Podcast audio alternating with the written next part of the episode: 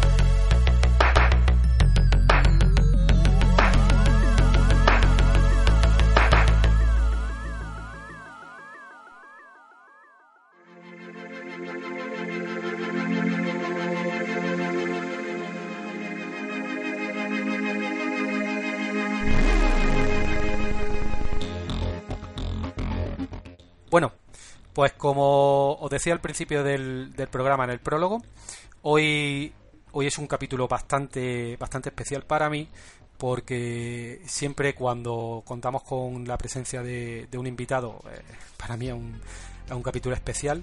Y en este caso más especial todavía porque tengo, tengo el placer de contar hoy con, una, con un gran comunicador, con, con un gran analista de, del mundo de los videojuegos, una persona muy coherente y, una persona a la cual yo admiro y, esta persona es Don Ondor. ¿Qué pasa, tío? ¿Cómo estás? Yo muy bien, encantado, la verdad. Y me has dicho muchas cosas bonitas.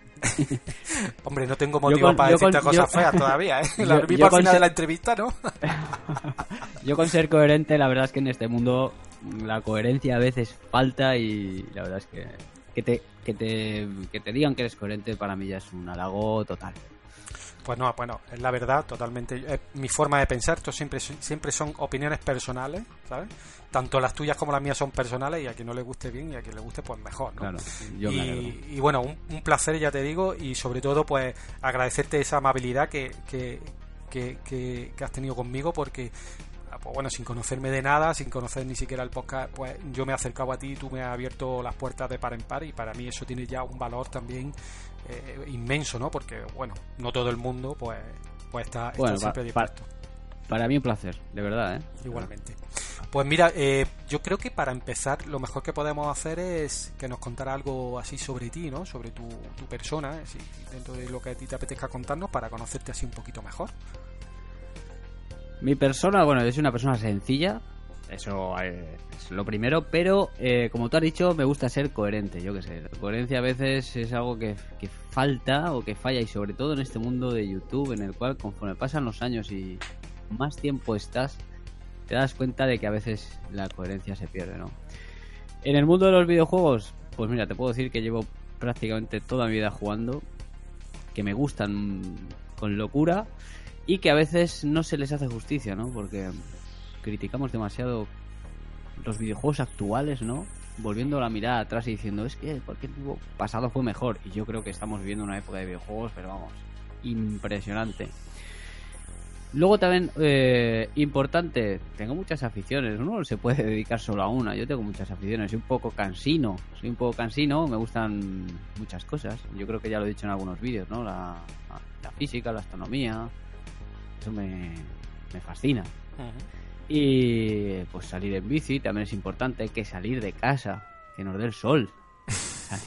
claro, me gusta la bici. Eso sí, nunca he dejado de salir con amigos o a jugar a fútbol, que también me gustaba mucho jugar, ahora ya no puedo, porque los amigos se han desperdigado por el mundo pero siempre me ha gustado antes salir a jugar con amigos y todo eso y estar con ellos que quedarme solo en casa jugando. Jugar está muy bien, pero hay que ocupar en otras aficiones. Y bueno, pues a partir de eso, pues eh, libros, películas, todo me gusta. Todo este mundo me gusta. Y por último, me dio por la cartomancia, que son los trucos de cartas. Ah. Trucos de cartas. Y otra disciplina que se llama Cardistry, que es, tío, súper difícil, que te llega a desesperar de una manera. No sé si conocéis a alguien lo que es el Cardistry. Pero Yo si no- os aburrís nada. en la vida o... ¿No? Nada. Bueno, pues, pues es eh, hacer malabares con las cartas. Ah.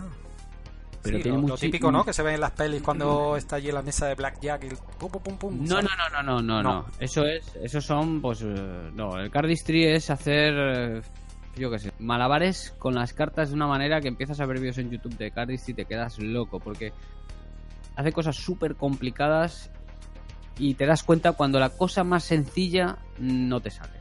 Dices, esto, o sea, las horas que lleva esa gente de práctica es y es muy entretenido. Es algo que puedes coger con una baraja de cartas y entretenerte, pero en cualquier. Y yo la empecé a practicar cuando salía con mis hijas al parque. Y bueno, pues cuando a lo mejor me sentaba en el banco mientras ellas juegan y yo no sé qué hacer, pues sacaba las cartas como un loco y me ponía a hacer ahí el, el idiota, porque no hacía otra cosa, se me caían siempre. Y nada, pues nada, ahora hablar vi- aquí de videojuegos, que es lo que nos importa, ¿no? Sí, sí. Aunque esa afición de cal- Cardistry. Cardistry. Pues mira, lo, lo buscaremos otra cosa nueva. Es, Es es muy curioso, entretenida, ¿eh? curioso, ¿eh? Es muy, muy entretenida, tío. A mí me entretiene mucho, pero eso sí, es que es muy difícil. Ya, eso de que Debe ser como empieza- tocar el piano a los 40. Ah, Cuando empiezas a los 8, bien. Cuando empiezas a esta edad... Sí, bueno, ya vamos perdiendo un poco, torpe. reflejos, ¿no? y Pues vamos la- perdiendo ya. Eso del cardistry yo creo que los chavales más jóvenes pues le dedicarán, yo qué sé, tío, 8 horas al día, 10 para hacer lo que hacen. Eso como los que hacen los cubos de Rubik en un segundo. ta, ta, ta, Sí, sí, o sea, tío. luego hay evento, hay eventos internacionales donde se juntan pues los, los que mejores manejan las cartas y hacen, hacen unas cosas que que no, no tienen lógica con las cartas, de verdad, eh, de verdad.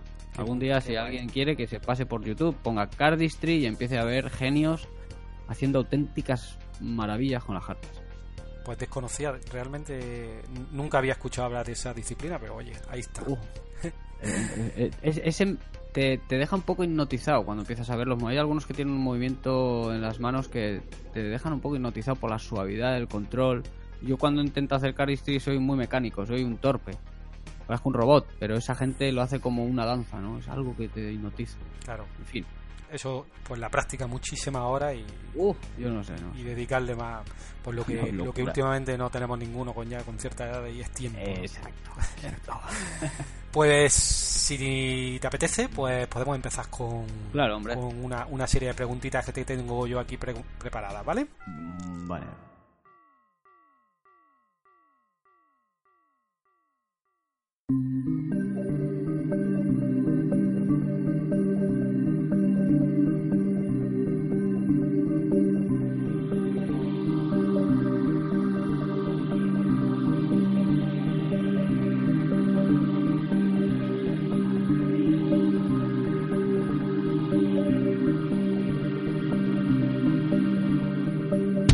La primera de esta serie de preguntas que te voy a hacer eh, va a ser, pues vamos a empezar por el principio, ¿no? Como se dice.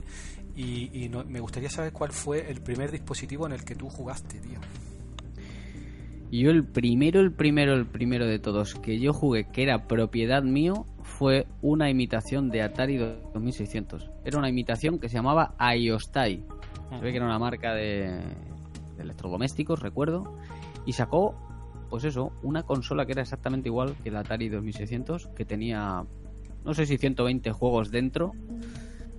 Eh, tenía también la ranura de cartucho, lógicamente, pero yo no tuve nunca cartucho. Yo con los 120 juegos ya tenía bastante. Ya ves. Y sí, sí, o sea, me eché unos vicios, pero pero tremendos. Antes de eso sí que estuve en casa de mi primo. Era un primo que tenía un ordenador de estos de cinta, que yo nunca tuve, más que nada por dineros.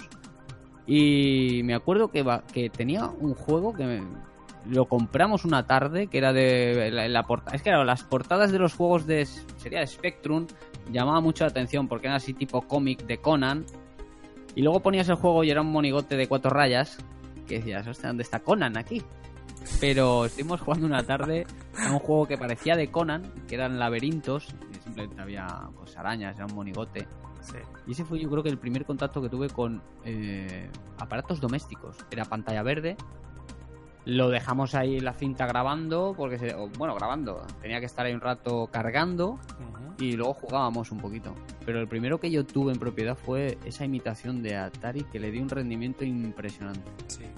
Eran juegos simples, pero Simple, pero bueno, era lo que era lo que había, tío. Porque yo, yo la tuve también, la Atari 2600, la original, pero yo nunca tuve. eh, primero, la consola no traía juegos internos, ¿sabes? claro. Y segundo, yo me acuerdo que, que, que, sí posteriormente eh, conseguí un cartucho que tenía como un pequeño botoncito que tú le dabas para la derecha y tenía 50 juegos, le dabas para la izquierda y tenía otros 50 o algo así. Eso era. Pero yo al principio eh, solamente tuve que, era, era un cartucho con un juego, o sea, como ahora cuando te compras un juego, ¿no? Ah. Y me acuerdo que realmente eran caros, ¿sabes? En aquella época. Es que el Atari sería caros. así, el Atari, claro, el Atari original sería consola y cartuchos si lo querías. Pero ahora, ¿dónde te comprabas los cartuchos era otra, eh? Porque yo recuerdo de patearme pueblos de aquí cercanos al que yo vivía y no encontrabas un cartucho de Atari, eh. Claro, la, la mía era una imitación, pero se supone que leía los cartuchos de Atari. Pero es que no fuimos capaces de encontrar ni uno. Había cintas de ordenador y ya está. Era, era, era complicado porque yo recuerdo que tenía que ir a una tienda que había de una persona que era india, que en aquella época, uf, estamos hablando hace ya 30 años, Sí, 30 Claro, claro. ya, sí, sí. nada largo, ¿sabes? Casi nada. Y me acuerdo que teníamos que ir a una tienda de un- una persona india que ese tío los traería de importación, yo qué sé, tío, pero vamos, Claro, es que aquí no habría distribuidor, quizás. no. Y la verdad es que vaya tiempo. Eh, Oh. es, es lo que había, o sea, es que no había más. Es que esa era Ahora la tecnología te- claro. punta, tío. Pues sí, sí, ahora te pones con un juego de esos y lógicamente no le encuentras la gracia, pero en aquella época eh, eran una maravilla, cualquier juego. Y Eh, difíciles, Evidentemente ¿eh? había... Y difícil. Sí, joder. Y además, mm, la mayoría de los juegos que yo tenía en aquella consola eh, eran juegos que nunca acababan. Cada vez la cosa iba más rápida, eh, se ponía más difícil y, y yo no llegaba nunca al final. Decía, bueno, ya me, ya me han matado, ya me he cansado, ya... Claro, los juegos que iban grabados ahí, yo no sé hasta qué punto eran juegos de Atari, no, no eran, no sé. Yo como era una imitación, pero vamos, eh, eran, era, era otro mundo. Era, Totalmente era otro distinto. mundo, era otro mundo. Y bueno, hablando de dispositivos, en, en este transcurso de tiempo, ¿no? Desde que aquellos años mozos jugamos a la Atari 2600 a la actualidad, ¿no? Que tenemos ya una variedad inmensa de dispositivos para jugar, que ya mismo jugaremos en el microondas, ¿sabes? Estarás esperando que te salga el café, te está saliendo ahí un Doom, Eh, hostia, en la pantalla, de, en la puerta del microondas, ¿no? Por- porque no quieren. Bueno, ya mismo, ya, ya, Ya. ya, lo veremos, lo veremos. Eh, porque como tú has dicho, bien dicho, el- hay que hacer un, un inciso y es que el mundo de los videojuegos en este momento está en auge y yo creo que esto es el principio de lo que de lo que de lo que nos viene porque yo siempre hago digamos un- una yo tengo siempre una teoría y es que y yo creo que incluso se está ya cumpliendo y es que el mundo de los videojuegos va al final de banca al mundo del cine fíjate lo que te digo. Hombre, ya lo ha desbancado. En cuestión monetaria ya lo ha desbancado desde hace... pues en Pero, cuestión al de cine, pero no sé si has oído al cine ya la música. O sea, La los música, videojuegos claro. generan más, más dinero que el cine y la música juntos. Y yo añadiría, que no lo sé, pero es muy probable, que el cine, la música y los libros. sí, Tú ten en cuenta ya no solo los que nos compramos videojuegos, el dinero que genera el hecho de la compra y demás y lo que sea, sino todo este mundo de temas como Fortnite y juegos de eSports competitivos que yo ahí estoy pero totalmente desconectado de todo ese mundo, que sí que lo pude ver bien en la Madrid Games Week cuando veía equipos de chavales con la misma camiseta, ¿no? Que juegan en un escenario con gradas y yo dije, "Ma, esto es, esto es otro mundo de los videojuegos. E- Evidentemente, si no desbanca ya tanto a los libros como a la música, a la música del cine ya está claro, pero yo creo que esta va a ser la mayor afición de todas, seguro. seguro Vamos, yo tengo un niño de en 12 todos años. Y mi niño la tele no la ve. O sea, es que ahí tengo yo la muestra, ¿no? Yo, yo, me fijo en ese detalle. Yo digo, mi niño la tele no ve la tele. O sea, y le dice, vamos a una peli. Cuando era más pequeño, pues sí, veía películas de, de infantiles porque el niño. Pero Eh. ya con 12 años, con 12 años, Claro, ya si ve algo es su, su YouTube, ¿sabes? Con su ima- que juegan al Fortnite o al Overwatch o a lo Tú- que sea. tú ¿no? imagínate tú a, a esta edad con 12 años. Si ya nos viciábamos nosotros con la Atari, que en comparación con los juegos de ahora son eran muchísimo menos atractivos, imagínate los juegos de ahora para un chaval de 12 años. Claro. Y además que puedes jugar a temas como Fortnite o juegos así que juegas con amigos, ¿eh? Te digo. que eso, eso, eso debe ser una locura. Yo, hombre, la época tuya y la mía, nosotros nos bajábamos, ¿no? Vamos, me voy a bajar, mamá, a jugar a la pelota y tal. Esta claro. gente ya no se baja, tío. Esta gente No, claro. en el, en el conectados. cole están diciendo, loco, después de los deberes, a las 6 quedamos en el Claro. Fortnite. Ya se ponen todos ahí. Ah, claro. sí. Y están media clase ahí todos jugando, ¿sabes? Es otra forma y es otra, es otra generación. Y lo que yo, yo te quería transmitir es que en un futuro eh, eh, el mundo de los videojuegos va a ser, digamos, la afición global, ¿no? La afición Sí, no sé si tú has visto la película de Steven Spielberg, la- esta última, Sí, Ready sí, One, ¿no? Pues no creo yo que esa película vaya muy descaminada, ¿sabes? Yo creo que tampoco, ¿eh? Y sobre todo conforme la realidad virtual vaya creciendo, porque al final esa, esa película se basa en la realidad virtual, en la facilidad que tienen la gente de meterse unas gafitas sencillas y vivir en un mundo virtual de lleno. Tal como está evolucionando la, la realidad virtual, que no sé si yo, si tú estás muy metido, No, no, nada, cero. pues bueno, pues en 10 años, en 10 años a saber lo que ha cambiado el mundo de los videojuegos. O sea, Sí. con la realidad virtual. Bueno, al ritmo que van. La- claro, es que en tres años desde que salieron las primeras gafas en ordenador y en la PlayStation, en tres años han cambiado muchas cosas ¿eh? en la realidad virtual. Pues sí. Y la lo- tecnología sigue evolucionando y en tres años más habrá evolucionado mucho más. El, mira, un punto de inflexión va a ser esta generación que viene en consolas, con la nueva consola de Sony, que apoya mucho la VR, y las gafas que saque. ¿Por qué un punto de inflexión? Porque ya tiene experiencia, ya lleva tres años o cuatro de experiencia, ya tiene estudios que han hecho grandes videojuegos. Ya veremos con una máquina más potente, como la PlayStation 5, qué rendimiento da a las gafas de realidad virtual. O sea, si se mejoran ciertos componentes, ya no físicos, sino de hardware, realidad virtual va a ser... es muy revolucionaria, tío. Sí. Además, coincido contigo en el sentido de la consola, porque la accesibilidad que te da una consola ahora, hoy, hoy en día, no es la accesibilidad que te da un PC, porque para tener una, una realidad virtual Correcto. buena en PC tienes que gastarte un dinero, tanto en la gafa como en, el, como en la máquina, ¿no? Porque la máquina Sí, tiene sí. que tener bastante potencia. Sin embargo, con una VR de Play 4 ahora mismo, que te gasta 300 euros y la tienes funcionando full. O sea, hombre, yo no entiendo de VR, pero supongo que tampoco diferencia, dif- diferirá mucho la VR del PC de la VR de la Play. No lo sé.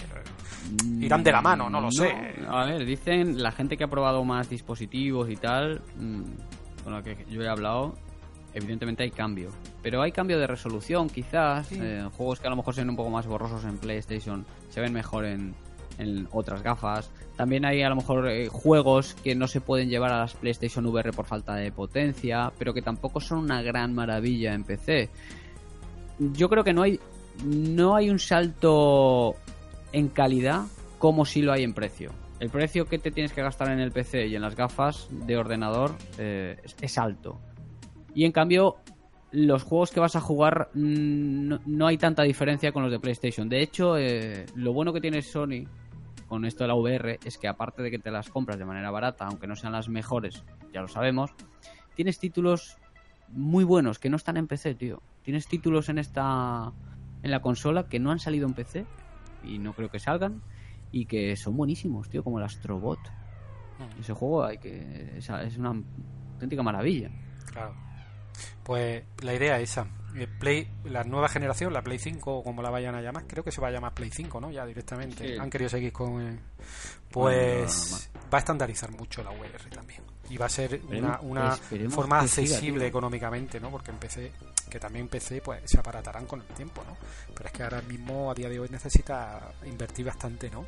Cuando con una Sí, VR sí, de de Play, pues... Claro, bajo mi punto de vista sí. Yo los precios y, y cuando salieron unas simples gafas, las de las Vive o las Oculus te costaban entre 600 y 800 euros las gafas Solo la gafa. solo. Solo. Claro. Las de PlayStation valían 400 de salida, la mitad. Claro, no, no, sí, sí, está, está claro. Claro, Pues ya tenía- Dime, dime, dime. No, te iba a decir que... No nos, desvie- no nos desviemos con la VR Uh, porque nos ponemos... ¡Buah! Aquí no puede durar el podcast 7 horas, ¿sabes? Sí, sí, exacto, es un tema... Pues bueno, yo te quería preguntar que, hablando de dispositivos, ¿cuál ha sido el dispositivo que más te ha marcado desde que tú empezaste con tu Atari 2600 hasta el día de hoy? Eh, tanto por nostalgia como por tecnología. O sea, porque estamos hablando que por Eh, nostalgia pero- sí puede ser la Atari 2600, pero es que son eran como Para mí, para, te lo digo muy rápido, la Mega Drive. Para mí la Mega Drive me marcó... Venía de jugar a la... Yo tuve la NES de 8 bits. eh, le di bastante rendimiento también. Y claro, eh, a día de hoy, el que pases de PlayStation 3 a PlayStation 4, por ejemplo, o de Xbox 360 a la Xbox One, cuando das el salto, no notas mucho cambio hasta que pasan los años. Tú ahora coges un videojuego en esta generación actual, de los últimos que han salido, y lo comparas con los videojuegos de la generación pasada, y sí notas cambio. Pero cuando pasas en el 2013, como salieron las consolas de esta generación, pasas de la Play 3 a la Play 4, de la Xbox One a la tal, ahí no notas tanto cambio. Pero cuando yo pasé de la 8 bits a la 16 bits, madre del amor hermoso. Que ahí hubo un salto. Madre Perdón, mía. ahí hubo un salto. Yo, yo me acuerdo que yo pasé Uh. de. Bueno, bueno. Yo nunca tuve Atari. O sea, perdón, yo nunca tuve Nintendo. Eh, yo pasé de la Atari a la Mega Drive. Pues imagínate, imagínate. El Yo veía el yo- Sony si yo de- y, yo me acuerdo de, estar toda la noche entera. eh, Sí, sí, yo, yo- exacto. Yo, yo me la, la compré con el pad de Sony eh, y cuando puse el Sony y vi esos gráficos, esos colores, esa música, esos scrolls suaves, un montón de planos de scroll que en la 8 bits o no tenías ningún plano de scroll o si tenías era muy ligerico. Y decías, o sea, es que era un cambio, tío, pero brutalísimo. Sí. Los bosses, todo, todo, era una, era una cosa brutalísima. Aparte de que me marcó en lo técnico en aquella época, lógicamente me marcó en, en los videojuegos. Pues sí. disfruté por la edad, quizás, porque los videojuegos actuales son muy buenos. Pero en aquella época yo es que lo gocé, pero, pero, pero una cosa bárbara. Cuando tuve, por ejemplo, el Mortal Kombat, que lo había estado jugando en los recreativos, cuando ya esas máquinas te podían dar lo que veías en los recreativos, eso ya era un, era un sueño. Tú estás acostumbrado a los recreativos, jugar a las maquinitas, sí, luego ir a tu casa y jugar a una, a una consola que no tenía nada que ver con los recreativos. Que a lo mejor intentaban imitar algún juego, pero con las de 8 bits quedaba muy, muy pobre. claro. Pero ya con 16 bits podías jugar al Street Fighter y era casi igual. Cuando podías jugar al Mortal Kombat y era casi igual al Toki decías, pero esto Toki, correcto. El del Claro, monillo es que, ese. Aunque la versión no era exactamente igual. No, pero muy Ah. parecida. La, la recreativa era. Había muchas recreativas que tenían una Neo Geo, si no me equivoco, ¿no? Era una Sí. Neo Geo.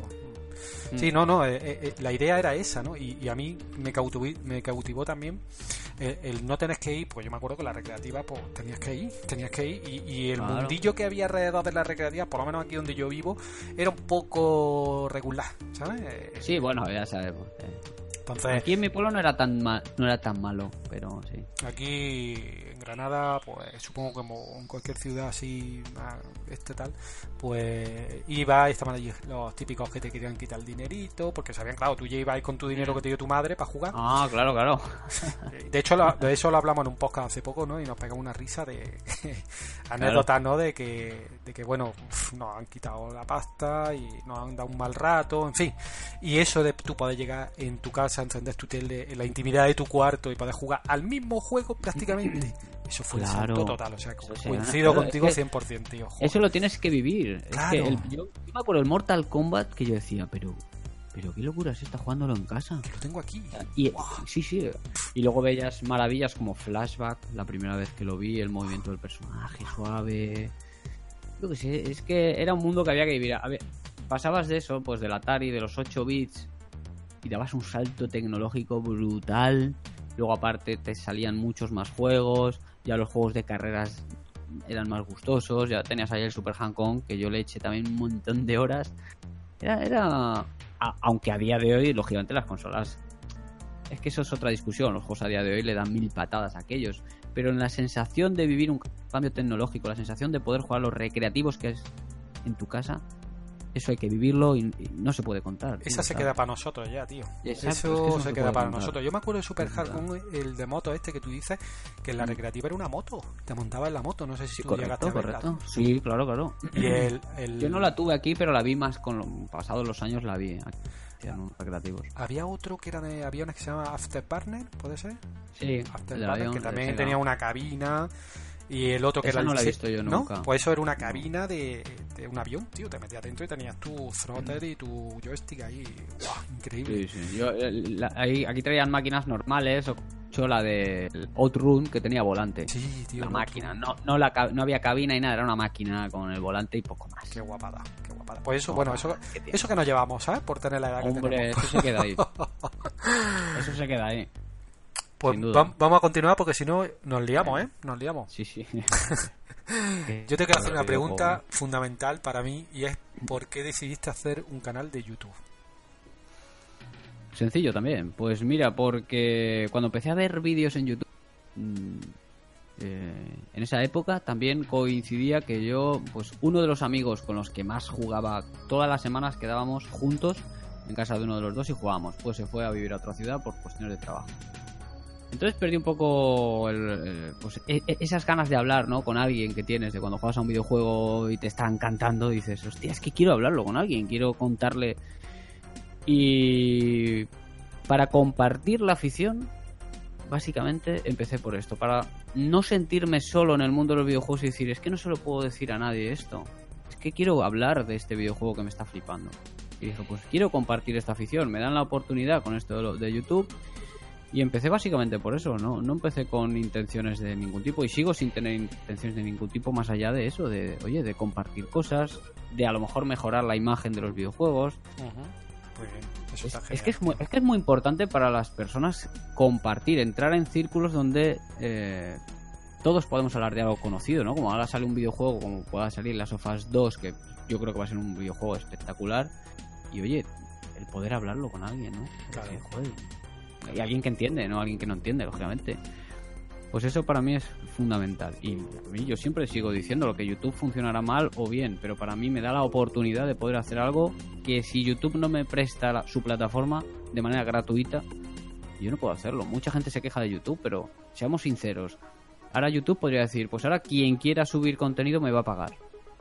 Luego que se anuncie o que no se anuncie ponga contenido, pero me va a pagar una cuota porque sí. Podría ser, ¿verdad? Estamos utilizando una plataforma que es privada, Claro. no es un bien público. Y a un negocio al fin y al cabo. O sea, Claro, no es- evidentemente YouTube saca rendimiento de tus vídeos, pero te está facilitando de manera gratuita el que yo, tú puedas coger un contenido y subirlo. Yo creo que eso es valorable, ¿no? Totalmente. Sí, bueno, no- no- eh, la- nosotros somos, la gente en general somos mucho de criticar, pero tampoco tenemos que valorar también lo que tenemos. Coño, es que No agradecemos Eh, no, no, no, muchas es así, cosas. pero Damos bueno, por sí. hecho que tiene que estar ahí. Eh, Te- eh, lo damos por hecho. Cuando las cosas son gratuitas, tío, muchas veces Sí. exigimos, ¿sabes? Y cuando ya realmente se ponen de pago, es cuando ya te. Ahí viene el lamento ya, ¿no? De joder, macho, tío. Pues tú ahora, por ejemplo, mm, con lo que tú estás diciendo, pues quítale YouTube ahora, quítala. O sea, vamos a suponer que YouTube quiebra, ¿no? Que sería impensable, ¿no? Pero, Exacto. ¿ahora qué? ¿Ahora qué? Había un montón de gente que, que, que consume ese contenido que, que- y luego gente pues que les gusta transmitir eh, eh, su pues como tú Claro. en tu caso no Dilerion decía lo mismo Dilerion decía hostia pues yo empecé el canal de YouTube porque quería compartir mi afición por los videojuegos y cuando yo me juntaba con mis amigos pues la mayoría no compartían conmigo esa afición entonces Sí, bueno, eso también es un tema común. entonces es, es curioso, ¿no? Y la verdad es que es totalmente de acuerdo con tu, con tu planteamiento. Y, y entonces ya te voy a preguntar también que cómo ha sido tu, progres- tu progresión en la plataforma, cómo has vivido tú que empezás por, con cuatro suscriptores como todos y ya tenés por los que tienes ahora mismo.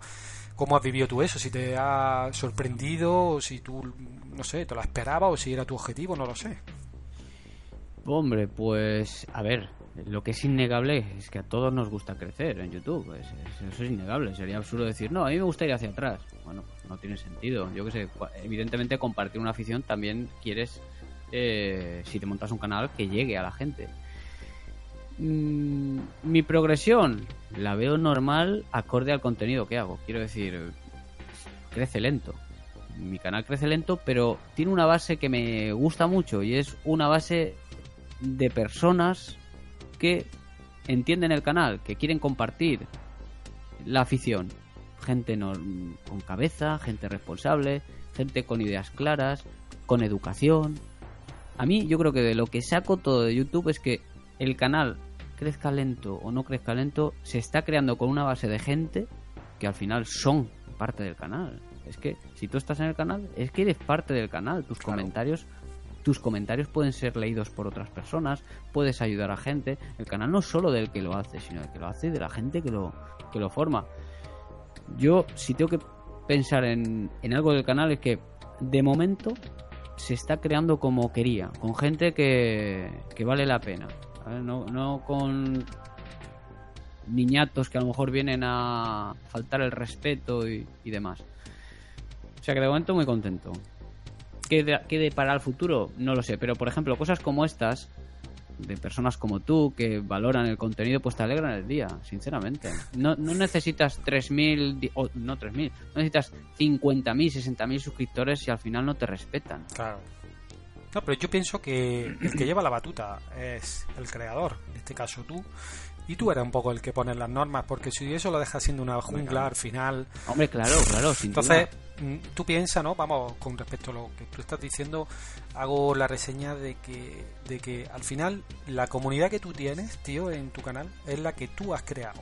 Porque seguramente Claro. haya habido gente que la hayas tenido que vetar porque no Sí, pega sí, y. claro. O sea, eso está Claro. claro, ¿no? Y al final, pues la comunidad que tienes la, la, la has ido creando tú. Y eso, eso gusta, ¿no? Porque. Sí, yo también he invitado a gente a salir del canal porque no me gusta que se meta con gente que comenta en el canal habitualmente y comenta de manera respetuosa. Y viene algún irrespetuoso y comenta sin educación. Correcto. Y la educación es algo que hay que tener en las redes y en la calle. Claro. Es que aún sigo mm, viendo ilógico que la gente no tenga educación en las redes. Sí. Pero a ver, que le hablas a otra persona. Claro, claro, claro. O sea, Totalmente. Hay que hablarle con educación. Si no compartes opiniones, no pasa nada. Es como una mesa de debate. En un debate se tienen posiciones opuestas, pero se habla con educación. Claro, es que si no se convierte en un salsa rosa típico del Telecinco. Claro, no, no, no, y- En la, que, en la que hablan cuatro bobos ahí a- faltándose al respeto constantemente y eso no tiene sentido, tío. Y, entonces me gustaría que me dijeras, no, no, mm, no técnicamente, o sea, no, no la dificultad o, o- lo que más te ha gustado hacerlo, pero no de forma técnica, sino de conforme al tema que tú que tú has tratado en un vídeo, ¿cuál es el que más te ha gustado? ¿Cuál es, si me puedes indicar o tú te acuerdas ahora mismo del vídeo que más te ha gustado, que, que más has disfrutado al publicarlo, que luego una vez publicado te ha, te ha- te ha- llenado más y cuál ha sido el que más te ha costado hacer, ¿no? Que que más luego has dicho, "Uf, lo, he subido, pero lo hago con, con un poco de, de- ya, ya, sí. Pues, hombre, que me haya gustado más. Difícil, ¿sabes? Porque cuando subes tantos vídeos, al final vas perdiendo la noción de. Te acuerdas de los últimos o te acuerdas de algunos detalles. Yo me he divertido con algunos vídeos y me ha hecho gracia subirlos porque digo, yo creo que va a gustar. Eh, recuerdo un vídeo, por ejemplo, en el que, mon- fíjate, eh, montando el vídeo, eh, me llamaron por teléfono cuando estaba grabando el vídeo y claro, tuve que cortar esa parte y al cortar esa parte, eh, no sé si trabajas con Sony Vegas, Sí, bueno, pues cuando corté por una parte vi un clip que estaba así como guiñando el ojo, mirando a la ventana y hablando por teléfono. Y ahí me apareció una historia en mi cabeza de que me estaban vigilando desde la azotea de enfrente. Ay, sí, lo he visto. Y me monté una Un película. francotirador, ¿no? Era sí, que- sí, sí, sí, sí, mm, eso me llevó, creo que fue un minuto y medio, así a los Rambo haciendo el estúpido y tal. Me monté una película a raíz de eso, ¿eh? de una estupidez. Que me llevó un montón de horas. Pero ahí di- disfruté mucho haciendo eso y luego con el resultado final. Y yo creo que esto va a gustar por, porque se sale del contexto. Estás viendo un vídeo y de repente aparezco yo una parida así, que la puse al final del vídeo. Puse a mitad un comentario. Ahí me reí mucho. Con ese vídeo, por ejemplo, yo creo que es algo uno de los que más recuerdo. Y también de al principio, de cuando grababa vídeos, hacía llamadas así a lo gila, ¿no? Como llamando a Sony, llamando a Ubisoft, y, y me reía bastante, pero esos no tenían casi. Y vídeos que a lo mejor no me ha gustado. Pues, si te- No me gusta, por ejemplo, como el último vídeo que grabé de. Del Día de la Marmota de Tequila Wars, un videojuego de VR. Son vídeos que. que cuesta porque. Estás diciendo una verdad, que es que el videojuego a mí no me gustó. Un videojuego que no me gustó. Tequila Wars es una empresa que me gusta mucho por Rime y por el, el Daylight de, o Dead Light, que son videojuegos que me encantaron, sobre todo el Rime, me parece una joya. ¿Son españoles? Creo, ¿no? Sí, son, son de Madrid. Sí. Mm, Entonces, eh, después de Rime a mí me, me dejaron un sabor de boca impresionante.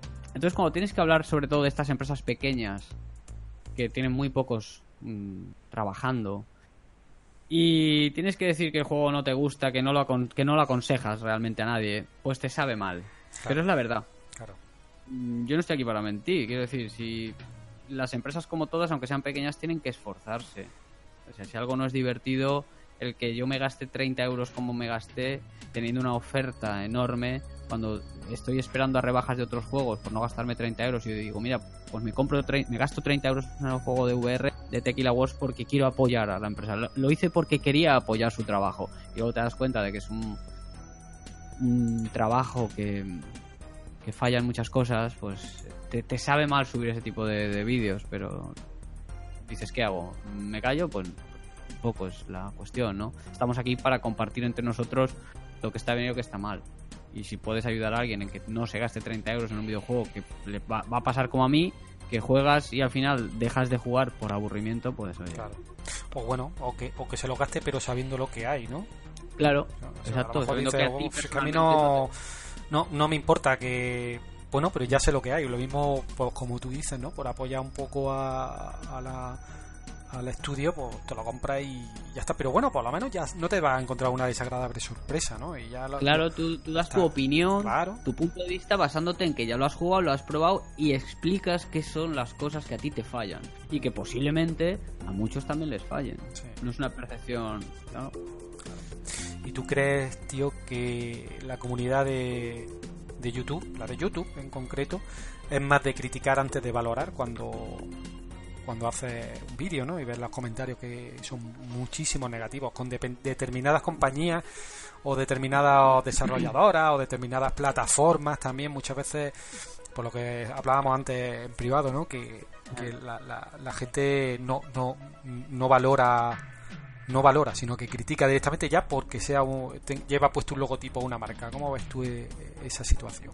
A ver, el panorama de YouTube y el público es complicado. Hay mucha gente muy válida que, aparte que opina bien, ve los vídeos y luego opina, tengas tu razón o no tengas razón o te la quieran dar o no, opinan con respeto y con educación y no son haters de nada. Y luego hay otra corriente radicalmente opuesta que mm, o no piensa bien las cosas o se deja llevar por sus pasiones o no acepta la crítica hacia su marca, su juego.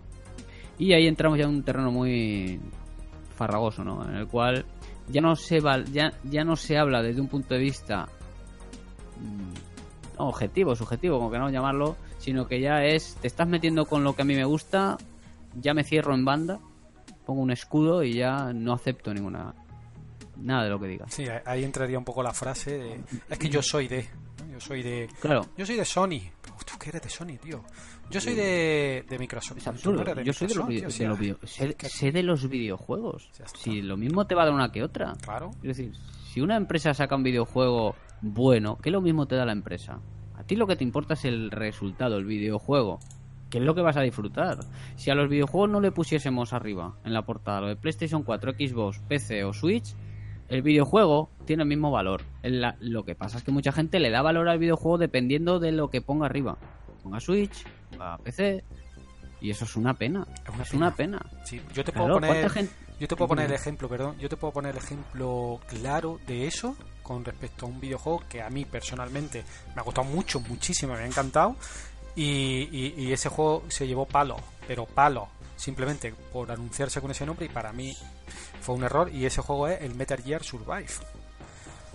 Yo ese, Ay, ese mira, juego es que- yo lo he jugado hace poco y me ha parecido un juegazo, un juegazo, pero como se llama Metal Gear, Metal Gear Claro. como, como ya cambiaba un poco lo que es la la las mecánicas, Sí. ¿no? Y tal. Y no era Kojima el que estaba detrás, pues el juego fue tiroteado, que cuando yo me lo compré, lo puse y jugué el modo historia, a mí me encantó.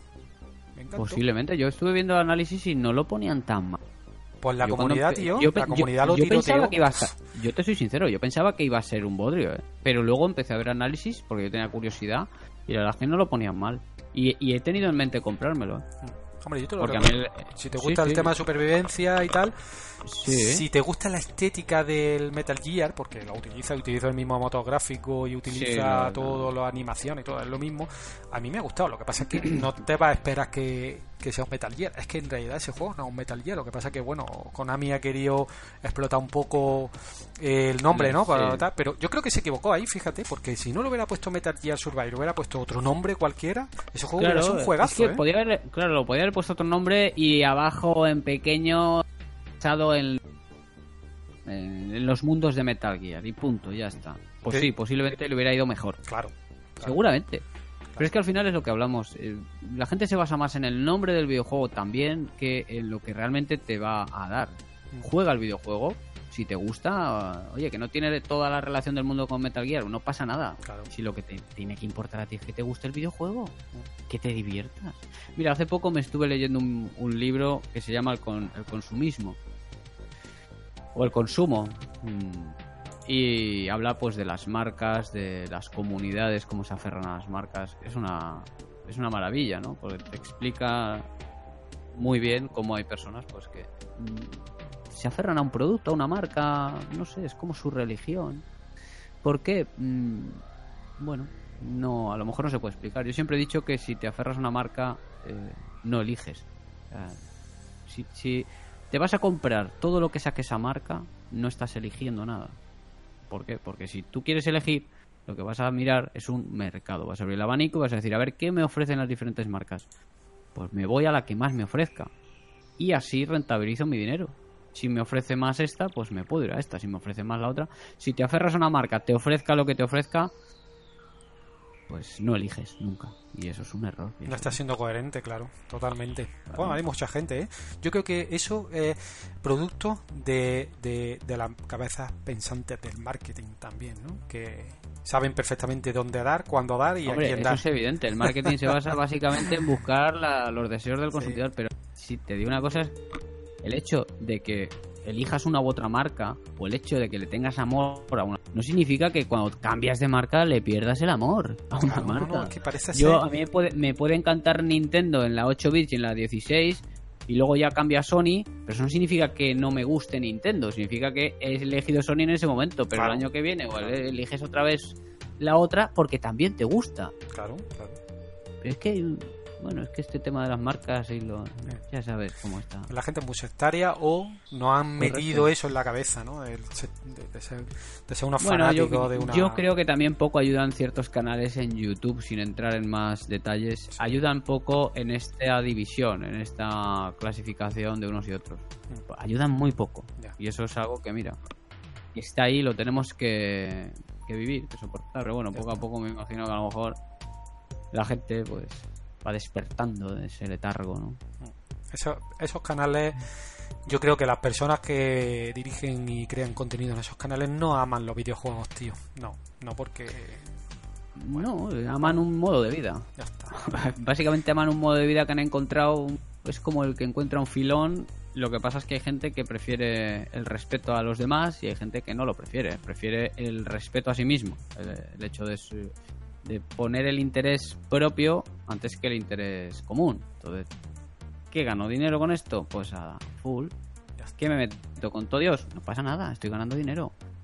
Hambre para hoy, o sea, pan para hoy, hambre para mañana, básicamente, porque va a llegar un momento que eso o básicamente mm, el respeto de la gente yo creo que es lo más importante en el mundo que la gente te respete o sea, si, si te pierden el respeto por mucho dinero que estés ganando mala cosa de verdad ¿eh? De acuerdo, totalmente. Pues tengo dos preguntas de nuestro compañero Evilor, que es fan tuyo. Oye, Y le- dije Yo que te iba a entrevistar. de todos Pues le comenté que te iba a entrevistar y me dijo, ay, pues yo pues le digo, oye, ¿tú quieres preguntarle algo y tal? Y dice, pues sí, pues sí, y me dejó dos preguntillas para ti, ¿vale? Que son, pues, él me preguntó, o me dijo, me dijo que te preguntara si tú pondrías una, una censura a nivel de usuario en YouTube, que también algo hemos estado hablando tú y yo antes ahí en, en privado. Yo sin duda, de hecho, mm, hace Bueno, a nivel de usuario, pero a nivel de gente que escribe o gente que hace vídeos, porque lo, lo de usuario lo puedo entender como una persona que usa o YouTube para crear vídeos también.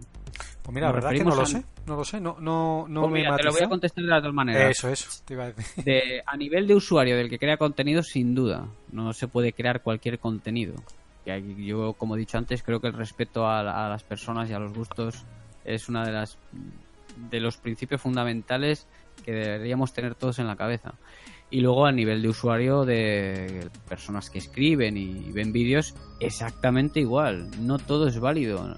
O sea, no una persona no puede porque no le guste un contenido poner verde a la persona cuando la persona no le ha puesto verde a él, simplemente ha hablado de algo que no le gusta. Es absurdo a día de hoy decir que una película, por ejemplo, no te gusta y porque una persona crea que es una joya, basándose en sus gustos personales, se meta contigo por eso. Claro. Y en YouTube eso es está a la orden del día, sobre todo la gente que hace vídeos o que hacemos vídeos o cualquier contenido que hagas. eh, Hay que diferenciar mucho qué mensaje se da. Cuando uno habla de sus gustos personales, ahí no hay nada que rascar. Claro. Quiero decir, a mí una película ha podido ganar do- 200 Oscars, pero si a mí no me gusta, yo no he dicho que sea mala. Es que, ese- ese- es que ese- no- esa no. línea tan delgada, yo digo que no me gusta a mí. Pero la gente, la gente en YouTube se, se toma los gustos personales como que, que, que son que tus gustos personales son como lo- que te están metiendo con los tú con los suyos, ¿no? O sea, que- Sí, que no- correcto. es que y ya pues te atacan y tú dices, bueno, pues vamos a respetarnos. O sea, yo tengo mi opinión de esto y mucho hay que matizarlo mucho. Yo aquí en el podcast lo matizo mucho. Yo he visto que en tus vídeos también lo matizan mucho. Es que siempre dices, no, eh, ojo, esto es una opinión personal mía. Cosa Claro. que no deberíamos decir. ¿Por qué? Por- porque es tu Se canal debería y este entender. es mi podcast. O sea, es que no. Claro, no- es que no es lo mismo también generalizar cuando se dice em, esa película es una basura. Si tú dices eso, ya estás dando por hecho que toda la gente que le gusta la película no tiene un criterio y ve basura. Eso está mal.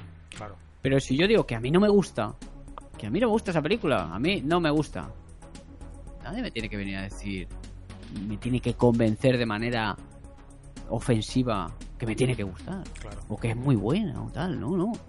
Cada uno habla de sus gustos y en YouTube cada uno pues participa diciendo sus gustos, perfecto. Pero el respeto es fundamental. Y el otro, mira, creo que ayer o antes de ayer escribí una me llegó una encuesta de YouTube que de vez en cuando llegan encuestas mm, y te hacen varias preguntas y al final me ponían si yo quería añadir algo. Y sí añadí que me parece muy mal por parte de YouTube que no mm, regule el contenido. Quiero decir que cualquier contenido casi valga. Para YouTube evidentemente hay censura en temas violentos sexuales y demás pero no todo es eso. Quiero Claro. decir, hay contenido que es censurable porque incita, es una apología al odio, como en los videojuegos, a otras comunidades, a otras personas. Estás incitando el odio a otras personas, estás creando un mal ambiente. Al final es como si entras a un local y hay ciertas personas que generan mal rollo. Es decir, si YouTube como plataforma quiere que se la valore y quiere que se la vea como una plataforma de buen contenido, tiene que regular esos contenidos. No solo quitar los que son violentos, sino los que también las personas que lanzan mensajes que incitan al, al mal rollo. Porque es que lo incitan. Hay otra forma de violencia, como otra cualquiera. Evidentemente, si tú a mí me estás diciendo que yo por jugar a un juego soy gilipollas, Sí, sí, sí. pues hombre, ojo, no me lo estás diciendo directamente a mí porque no me conoces, pero ya me estás diciendo que si yo juego a ese juego soy gilipollas. No, no, totalmente. Es un tipo de violencia diferente, pero ellos no la valoran o no quieren valorarla, tío, porque como al final hay que YouTube es un, es un coño, negocio, una empresa, y ellos saben que determinados canales de YouTube son los que le generan más movimiento monetario, pues lo hacen la vista gorda y ya está. Ahí depende Bueno, pues un poco, ya está. Es así. Claro. Pero para eso estamos nosotros, o tú, o Dilerion, o la- el tal y el cual, que hace un contenido, él mismo se automesura, ¿no? Si puede Claro, existir claro. esa palabra, y hace un contenido un contenido bueno y un contenido de calidad, porque él mismo no tiene que estar YouTube ahí para censurarlo o para mm, controlarlo, sino él mismo. Gracias Claro. a Dios hay gente pues, como como los que como tú, como tal, que, que lo hace bien, tío.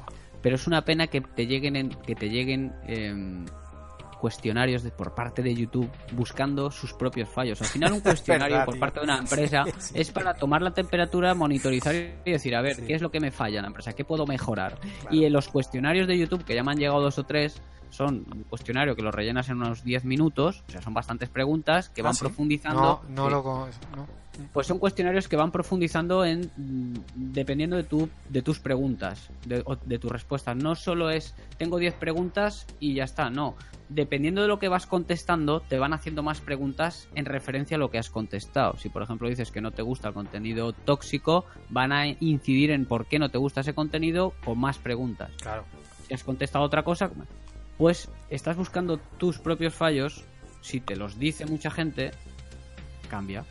Si no, no me molestes. Si al final vas a hacer, mm, vas a seguir igual, mm, quiero decir, eh, a mí yo creo que lo, lo lógico es que si tú me preguntas sobre algo que quieres cambiar, y si al final hay muchas personas que van a coincidir en lo mismo, es que cambies. Si no, de nada sirve que te lo digan, pero Claro. bueno. Ya veremos. El, yo creo que YouTube ahora mismo necesita un poco de. ¿Cómo diría yo la palabra? Que no me sale ahora mismo. Un poco de evolución. ¿sabes? Yo creo que YouTube necesita evolucionar, evolucionar hacia una cosa un poco más de, de calidad. Pero bueno, lo que estábamos hablando, una, una plataforma gratuita, la utilizaremos mientras que tengamos, nosotros mismos nos pondremos nuestros criterios, tanto creadores como consumidores, y cada uno tira para su, para su, cada cabra para su monte, ¿sabes? Y al final... Yo pues, creo que pa- para, para cerrar debería haber control y sobre todo yo creo que uno de los problemas que ha tenido YouTube es que ha crecido o está creciendo mucho en poco tiempo y a lo mejor eso es muy difícil acotarlo también. También. Demos tiempo al tiempo. ¿eh? También.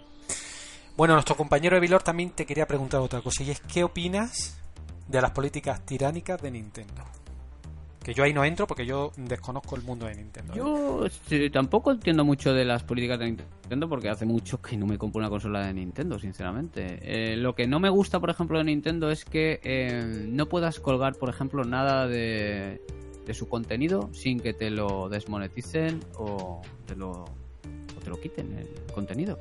Me parece absurdo cuando todas las compañías prácticamente permiten que subas eh, contenido de sus juegos como puede ser un gameplay o como pueda ser un comentario, una foto, lo que sea. Nintendo, por ejemplo, ahí es muy estricta, demasiado para el mundo este de YouTube y, y de redes sociales. No, no puedes subir nada de, de, de Nintendo sí que te lo desmoneticen. Ah, pues, de ahí nada. lo de Es que sectaria, vamos, yo, ni- tiránica, ni una o sea, melo- tiránica. Yo Ni no- una melodía, ¿eh? Ni una melodía. Yo he encontrado, he encontrado una melodía que sí puedo subir, que la puse un día y no me pasó nada, que fue del Super Mario World. La puse y no pasó nada, pero luego he puesto melodías de otros videojuegos de, de Mario y nada, te fuerte. lo desmonetizan. Si Desconocía, pones- desconocía eso. Yo lo, lo- único que me pasó a mí con ese tema fue BioShock, el 1, que me sorprendió porque digo, pues lo voy a emitir porque muchas veces estoy jugando a la Play y me gusta darle a emitir y emito entero y no no no me dejaba, tío, y digo, hostia, y me di cuenta luego investigando que en consola, o sea, flipa, en consola BioShock no lo puede emitir, tío. Sin embargo, en PC sí. O sea, ¿cómo te comes eso? No entiendo por qué.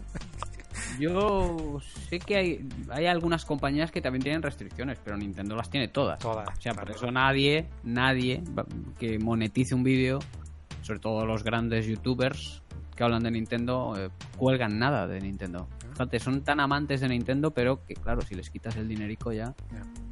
Desconocía ese, ese detalle, pues de ahí Y la luego por lo demás no tengo ni idea. Yo sí que sé que hay, hay cosas que el precio de los videojuegos sé que están un poco... No hay tanta rebaja como quizás en otras compañías, pero bueno, ahí a cada uno que pague lo que quiera y que se meta en esos jardines. Pero bueno, mm, no sé exactamente a qué políticas... supongo que si estás metido en el mundo de Nintendo, en sus consolas y tal, pues eh, estás más al día. Pero al final son compañías. Si, si nos ponemos a valorar las políticas de unas y otras compañías, todas tienen sus pros y sus contras.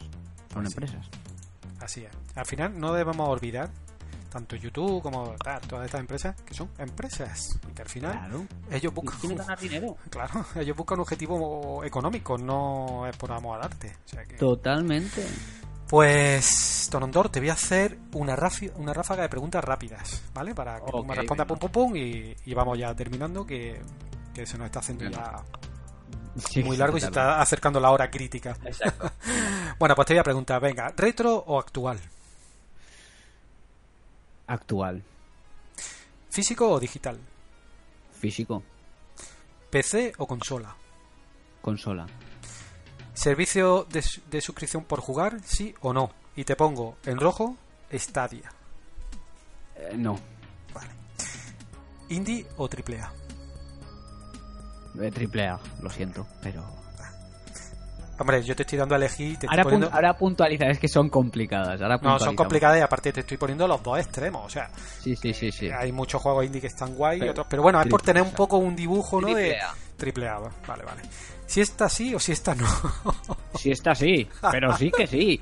Vamos, no- si puedo no perdono una, aunque sea en la silla, echando la baba. Ay, ay. Tú opinas igual que yo. pero así. Y luego tengo una pregunta porque creo que tú y yo coincidimos en, un, en, en- en el amor hacia un videojuego que es Silent Hill. Y yo te voy a preguntar, Silent Hill sí o sí, pero por favor que lo hagan bien, ¿no? Oh, yo ahora mira, estoy jugando al Resident Evil 2 Remake. Es una, una maravilla la que han hecho con ese juego, tío. Sí. Una atmósfera de, de- de miedo. Mira que Resident Evil son juegos de, son survival horror, pero realmente no daban miedo en su época. Pues miedo no daban. Miedo daba Silent Hill, la verdad. Sí, sí, sí. Cuando entrabas al colegio y oías voces de niños y te pasan las mitas ahí transparentes ahí que decías, ¿he visto algo? ¿He visto algo? Yo, yo me cagaba vivo, tío. Pero con este Resident Evil 2 la verdad es que he conseguido una atmósfera de agonía que yo llevo tres noches que no he jugado. Porque digo, no me apetece, tío. No me apetece pasar miedo ni pasar sufrimientos. Uh, y lo dije creo que en un Twitter que un Silent Hill a la altura de este Resident Evil 2 puede ser... Oh, mira, mira. Los Silent Hill siempre han sido mucho más, no sé, tío, crudos, duros. Esos ambientes satánicos han sido esas bestias amorfas. eh, Los Silent Hill han sido otra historia. Esos cambios de dimensión, a mí fue lo que Uf, más, lo que más me llamó la atención, fue eso, ¿no? Que estuviera en un colegio y de repente Sí. era el mismo, pero Pero eh, sobre todo en la última, en, en la PlayStation 3 creo, porque en esta generación no han lanzado ninguno, en el Play 3, Xbox eh, 360, sí que hubo uno que el cambio de dimensión no hacías con una carga. Hacías una carga, pero había una secuencia en la que el entorno en el que tú estabas, no sé si has jugado ese juego. no, no. Yo juego al 1, Está simplemente. tío. No sé en qué Ah, plataforma, en el 1 jugué la Play 1, creo. Yo jugué, creo que a todos me los he pasado, hasta el Q. el Bueno, todos no, todos no miento, porque hubo uno de que parecía que el protagonista iba como. Era como un presidiario, ese no. El último que jugué fue en la generación pasada, no recuerdo el nombre de cuál fue, pero vamos, que los cambios de dimensión se hacían ahí en vivo. Y tío, era un flip, ¿eh? Porque se, todas las paredes empezaban a corroer. Es una maravilla. La Una pena, maravilla. la pena, profunda pena es que esta generación no haya habido un Silent Hill. Vamos a decir Me- la me siguiente. apena- ahí. Me apena mucho, tío. Vamos a ver, esperemos que sí.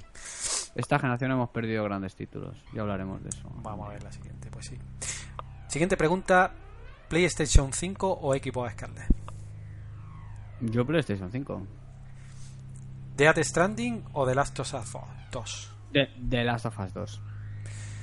Siguiente pregunta muy interesante: ¿matar perros o matar humanos en los videojuegos? Yo en los videojuegos mato a todos. si me atacan... ¿Sabes sí, por qué esta que- pregunta, no? Claro, sí, lo sé. Si veo un perrete, lo acaricio. Pero si me ataca, lo mato, lo siento, Hombre, es un video. Es un Tampoco videojuego. Y los humanos igual, los destrozo a todos. Enemigos, ¿no? Supongo. Hombre, claro. Y depende, si no me caen muy bien, ahí tengo libertad. No hay Ah. juicios. Y la última pregunta rápida de la ráfaga: Cyber- Cyberpunk 2077. eh, ¿Tienes hype? ¿Te interesa? ¿Qué te parece? Tengo mucho hype. Sí, sí, sí. Totalmente. Eh, Tengo más hype por eh, The Last of Us 2, que me parece que va a ser un juego increíble. Eh, del 2077 todo lo que he visto me ha gustado, sinceramente. A mí los ambientes cyberpunk me gustan mucho. No sé si es por, aquí- por, por haber vivido en los 80 estas películas que te digo la verdad, no es que recuerde muchas películas cyberpunk, pero es un ambiente que me recuerda a los 80, ¿no? Total, total. Y es cuando en los 80 se visualizaba el futuro, ¿no? Lo hacían un poco así extraño. A mí me- mm, sí, tengo mucho hype por ese juego. La verdad es que sí, ¿eh? Es que estamos hablando Mm. de dos grandes compañías. Sí. Además, los juegos shooter en primera persona me molan mucho. Entonces, no dudo que va a ser un titulazo increíble. Expectación, expectación tiene, vamos. Totalmente. Sí, sí, sí, sí, sí. Además son es, es eh, Cyberpunk, Stranding y Last of Us 2 son que más llaman la atención, sin duda. A día de hoy. Pues sí. Pues la ráfaga de preguntas termina aquí y ahora te voy a hacer una pregunta que la verdad es que yo tengo muchísima curiosidad porque en tus vídeos, revisando un poquito tu, tu, tu, tu biblioteca de YouTube, me he dado cuenta de que, aparte yo ya me había dado cuenta de que tú tenías un teclado ahí y, y, como yo también he tenido mi faceta de músico hace mucho tiempo, ¿sabes? He tenido muchos años de músico también. Me he dado cuenta de que tú eres músico o tienes una afición tremenda por la música. Aparte te he visto tocando la guitarra allí en un vídeo que no es cómo toca el tío Sí. la guitarra. O sea que te quería preguntar por esa faceta de músico, ¿no? Que salta A la ver, vista pues, un poco. De manera rápida porque esto puede llevar mucho tiempo. Yo empecé con la guitarra, luego eh, estudié en una academia guitarra para aprender bien, porque es que si no aprendes bien te quedas un poco atascado. Y con los años, si has estado en el mundo de la música, ya sabes, grupos de música, sin duda, pasas por grupos, pasas por ese momento de creación, ¿no? De tu propia música. Yo tuve mi momento hace 10 o 12 años en la cual pues empecé a grabar, me grabé una maqueta propia eh, con baterías, bajo, con todos estos instrumentos.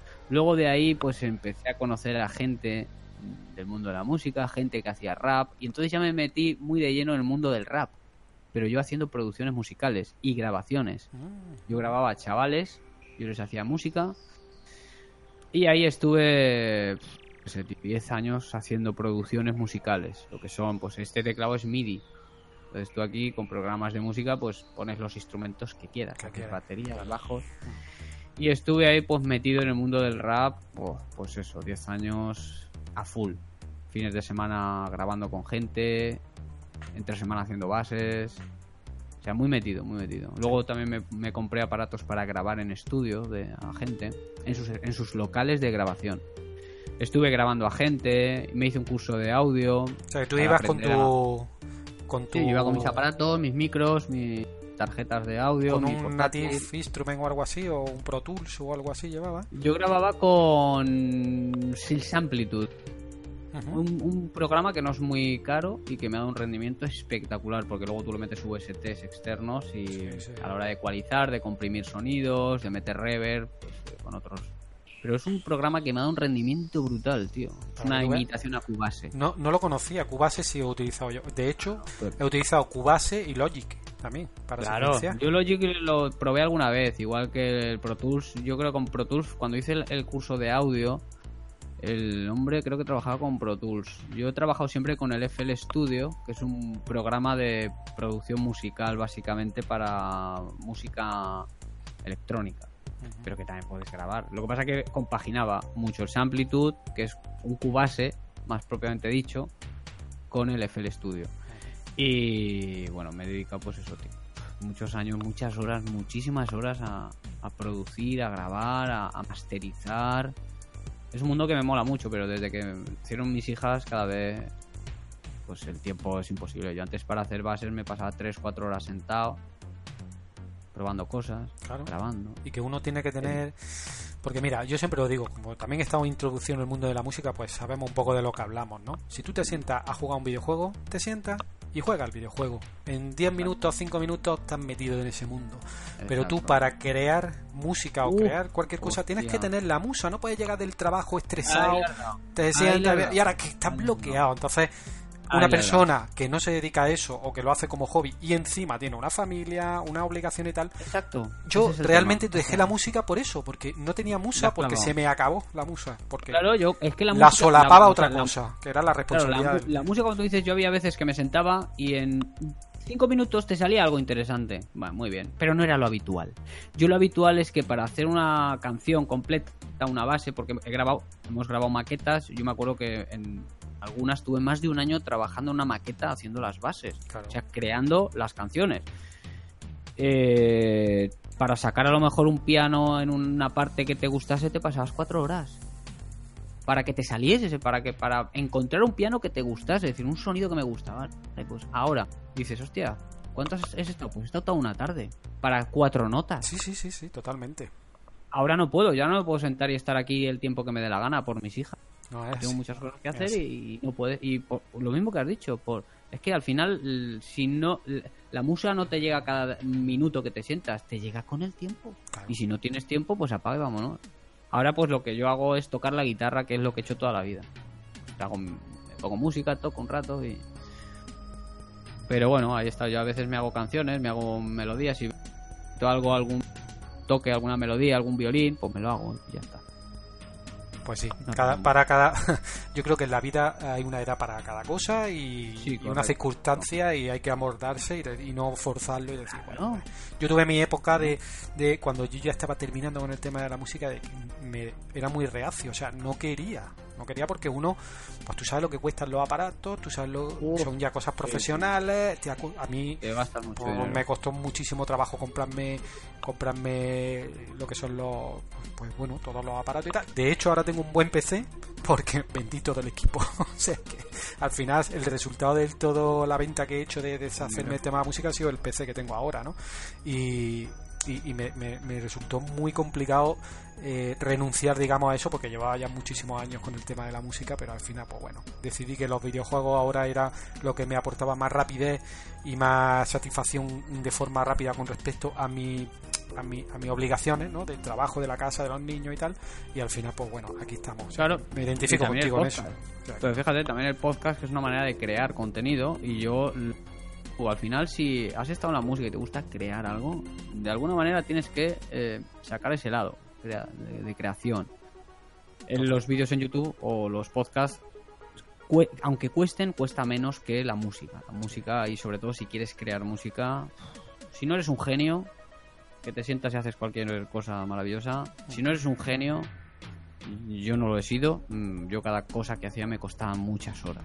Llega un momento en la vida que no las tienes, básicamente. claro es así Pero seguimos pues con ello y seguiremos. Seguiremos sí siempre hay que tener siempre ese hilo pequeño no de no dejarlo nunca Claro, de vez en cuando tocas, oye, no haces algo y ya está. Vamos, de hecho yo cuando ahora edito podcast muchas veces y sonido y tal y los vídeos me recuerda mucho a, a cuando yo pues editaba mi música y tal y de hecho se nota, tío, las tablas de cuando uno va a editar Hombre, un, claro. un podcast o va a editar un vídeo, ahí tienes tus tablas del sonido, bueno, eso se nota un montón, ¿no? Ahí está. Si quieres ahí está. ecualizar, si quieres quitar graves, añadir, si quieres comprimir un poco el sonido. Yo antes de hacer el curso de audio no sabía lo- utilizar un compresor de audio. Claro, Y luego pues aprendes y Claro. luego lo puedes utilizar en esto del sonido. ahí queda todo. Pues mira, te, te hago la última pregunta que es un poco especial. ¿Por qué? Porque nosotros tenemos una tradición en, en el podcast y es que a cada persona que entrevistamos, eh, claro, la primera no, pero todas las demás le, le, le, le hacemos, le obligamos, ahí, presionándole a que haga una Muy pregunta para el siguiente invitado. O sea, una pregunta random, o sea, que no tienes por qué ser de videojuegos, puede ser de lo que sea. Y, y entonces, pues yo te voy a, a formular la pregunta del último invitado, que fue un chico que se llama Jinx, que, que creaba un dispositivo de, de una botonera para el tema de simuladores de vuelo y simulador- simuladores espaciales y tal. Entonces le preguntamos en la entrevista, que ahí la tiene en el podcast, pues si la quieres escuchar un día, que es muy interesante. Eh, este chico formuló una pregunta que fue que ¿por qué juego te compraría una consola? Por muchos. Si te soy sincero, mira, y actualmente te podría decir por qué juego me compraría una Xbox. Por el Fable. Por un Fable en condiciones. No sé si has jugado a los Fable. Tengo uno ahí, pero que regalaron...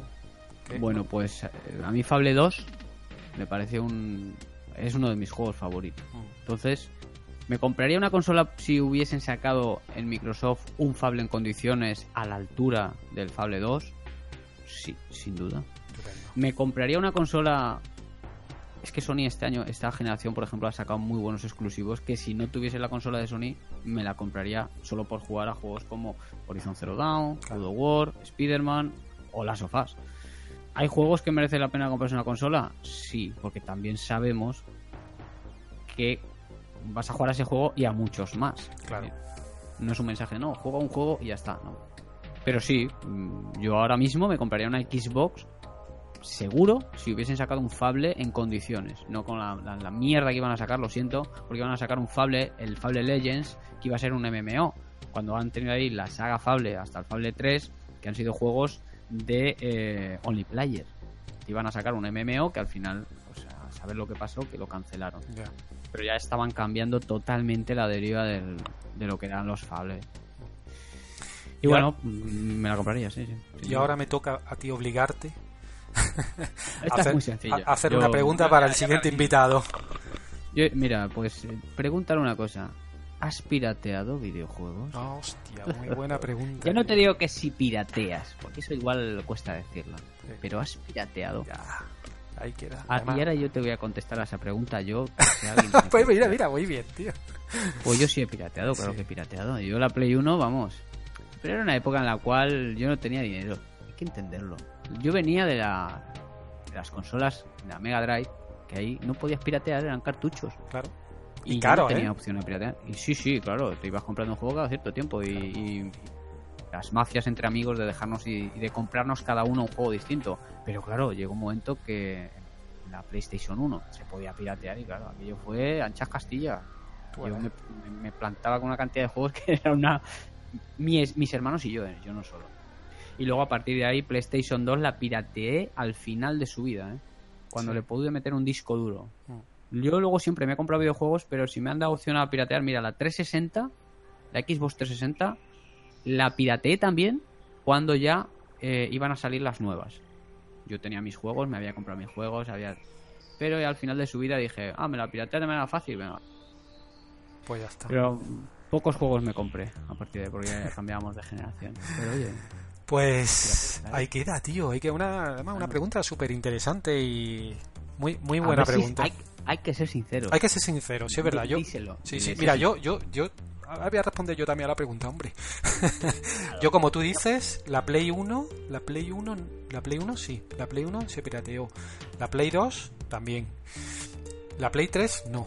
La Play 4 no y ahora actualmente no soy capaz, no soy capaz de piratear algún juego. No, si es verdad, tampoco, ¿eh? si es verdad, si es verdad te digo que mm, ha habido casos, y ahora lo digo actualmente, y, y soy valiente y lo digo como tú dices, y hay que ser sincero, si es verdad que ha habido juegos que, tanto por rendimiento como por temática, si es verdad que me lo he bajado pirata, lo he probado, si no me ha gustado, lo he desinstalado, si no me ha ido bien, lo he desinstalado, pero si me ha gustado o me ha rendido bien en, el- en la máquina, lo he desinstalado y lo he comprado. Y eso es totalmente cierto, ¿sabes? No tanto digo una cosa como la otra. Así un poco eh, para compensar un poco la la poca el poco el poco tacto que hay ahora de las compañías de no sacar una demo, tío. Porque yo me acuerdo que Yo- antiguamente sacaban toda una demo, la probabas, jugabas, te gustaba, lo probabas. Ahora pues te tienes que pues te tienes que arriesgar a comprarlo o arriesgar a hacerle caso a la gente o entonces no lo veo. no Te digo una cosa, el pirateo que exista está bien. Sí, sí, O sea, sí, sí. No el radical, que el que mm, yo he tenido compañeros de trabajo que, que se lo pirateaban todo y me daba hasta asco porque decían, tío, cómprate algo, eh, colabora con la industria. Ha habido compañeros que pirateaban y compraban y digo, pues muy bien. Pero está bien que exista el pirateo para que no... Porque si el mercado al final no existiese el pirateo y las compañías pudiesen hacer lo que quisiesen con nosotros, pues sería peor. Entonces el pirateo pues les regula un poco, es decir, oye, pues incentivo para que compren porque si no me lo piratean. De hecho, sí, hay estudios por ahí que dicen que el pirateo hace que se vendan juegos. ahí- claro, yo creo que el pirateo controlado es bueno. ¿eh? Sí. Yo a día Eh. de hoy no, no pirateo porque con las ofertas que tenemos en, en Juá.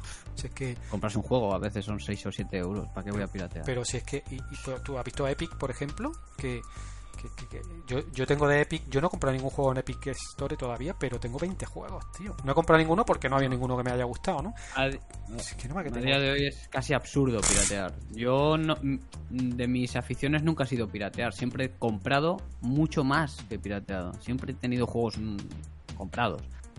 Y, y- y aún a día de hoy ya es que ya es absurdo prácticamente piratear porque te metes incluso en eso o te compras el Game Pass o te pagas alguna alguna suscripción que a lo mejor son 10, 12 euros al mes y tienes ahí 200 o 300 juegos. Claro, hay oferta y hay juegos los que no quieras jugar, lo hay. Ya no hay, ya no hay, a día de hoy ya no hay excusa. No, y aparte el riesgo que conlleva meterle porque un crack de un juego al final no deja de ser un malware. Y no sabes tú, realmente te está descomprimiendo, te está quitando la protección del juego, pero también te puedes estar haciendo otras cosas, ¿no? Y es complicado, es complicado. Pero Claro, bueno, eso da para otro capítulo que, Exacto. por supuesto, estás invitado cuando a ti te apetezca, tío. Buah, cuando tú quieras. Ha sido un placer, de de verdad, ha sido un placer. No me esperaba menos de ti porque yo sabía que tú. Me alegro, Sí, oye. Mira, Yo yo te veo a través del. YouTube, no, co- no, no, no interactúo contigo a tiempo real porque si co- interactúo contigo es por un comentario, pero nada más que con eso ya. Yo ya tenía la idea en mi cabeza de la persona que iba a entrevistar No, y al de- final de no, vamos, no ha diferido mucho de la Me, realidad. o sea, me alegro, tío. Yo encantadísimo, ¿eh? La verdad que para mí hablar de videojuegos eh, es una maravilla. Ya sabes que ya eres parte de la familia, ya esta es tu casa, aquí tienes la puerta abierta de par en par cuando a ti te apetezca. Y si quieres dejar tus redes o tu canal de YouTube o algo, algo tu Twitter o algo, pues aquí tienes la oportunidad si quieres. No, no sé, yo eh, que me busquen como Tonondor si alguien tiene curiosidad y tanto en Twitter como en, en YouTube, pues ahí estoy, haciendo el- con mis cosas. Pues lo dicho, tío, un placer de verdad. Igualmente. Hemos echado un rato súper, súper, súper ameno y hablando de lo que nos gusta. súper rápido. sí. Y bueno, que te emplazo a, a que aquí tienes tu casa, ¿vale? Gracias, de verdad.